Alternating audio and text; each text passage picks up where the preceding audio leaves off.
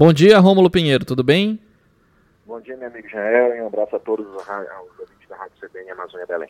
Rômulo, temos dois temas interessantes e oportunos. Primeiro, a posse do novo ministro do STF, Cássio Marques, e também a expectativa pelo julgamento do foro privilegiado de Flávio Bolsonaro, Rômulo.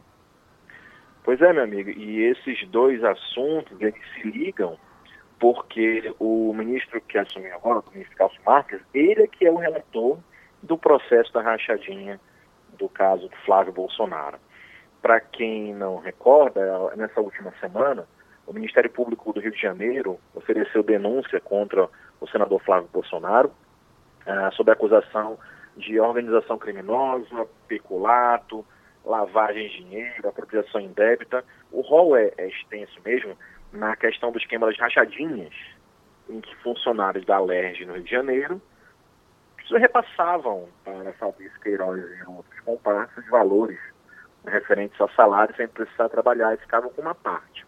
Então, a, a acusação foi formada, foi formalizada perante o órgão especial do Tribunal de Justiça em razão do foro privilegiado é, que Flávio Bolsonaro conseguiu é, a partir de aproximadamente 10 ações movidas pelo, pela defesa do senador para afastar o julgamento pelo juiz Flávio Itabaiana.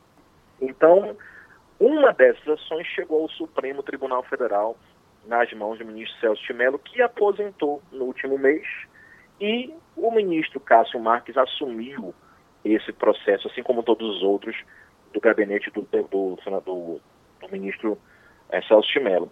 A expectativa é grande, Israel, porque aqui há um paradoxo em saber se o ministro vai se declarar suspeito logo de cara, porque ele acabou de ser indicado pelo presidente da República, né, e, ou então se ele vai declarar e não vai declarar suspeito e vai julgar o caso, tentando mostrar aparentemente uma questão de independência no julgamento. A expectativa é grande aqui no Congresso, no, no Congresso, no Senado, por quê?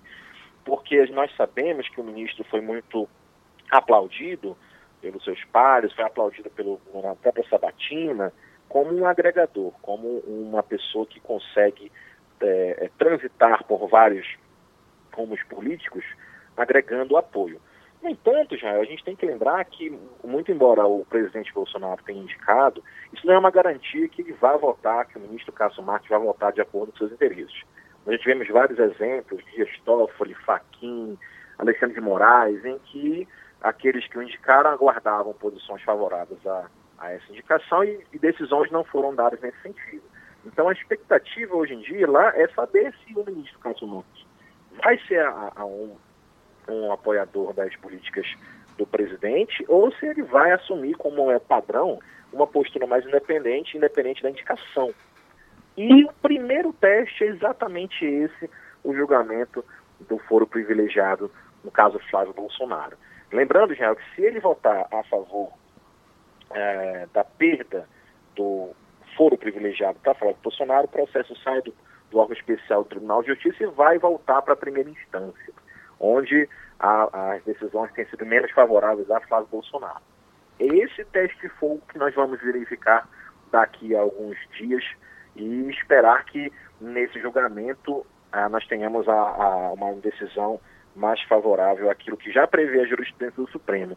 Inclusive, Israel, o próprio ministro Cássio Marques, na sabatina, quando foi questionado a respeito do tema, falou, se posicionou pela manutenção da jurisprudência do STF, no sentido de deixar é, que os crimes cometidos é, que tivessem foro privilegiado se mantivessem durante o período do mandato o julgamento, ou seja, que fossem julgados somente aqueles crimes durante o exercício do mandato.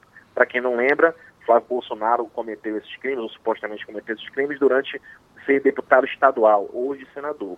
Então a posição, pelo menos na sabatina mostrada por Cássio Marques, é de manter a decisão do Supremo e tirar aí o foro privilegiado de Flávio Bolsonaro.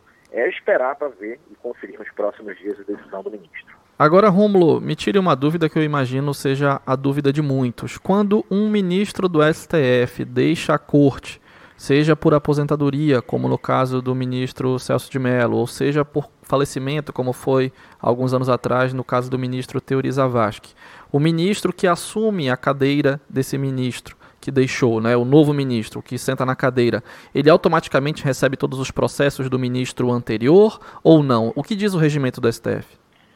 Sim, meu amigo. Uh, apesar de não haver um, uma norma clara no regimento interno a esse respeito, a praxe no Supremo Tribunal Federal é que quem assume a cadeira automaticamente assume todos os processos de seu antecessor. No entanto, nós tivemos vários conflitos éticos já por, pelo mesmo fato, ou seja, de gente que assumiu, mas tinha uma ligação no julgamento com quem indicou, e geralmente nesses casos o ministro, o ministro se declara suspeito para julgar e encaminha o, o processo para outro ministro para analisar.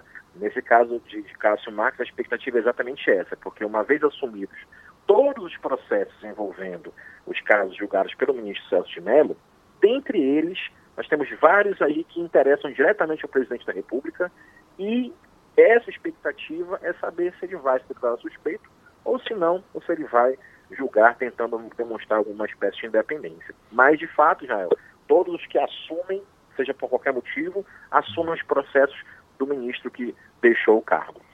Legal, ficou bem claro então. Rômulo Pinheiro, nosso colunista do Conexão Brasília, trazendo sempre as informações e os bastidores do Judiciário na capital federal que afetam a vida de todos nós, é claro. Muito obrigado, Rômulo. Até a próxima semana.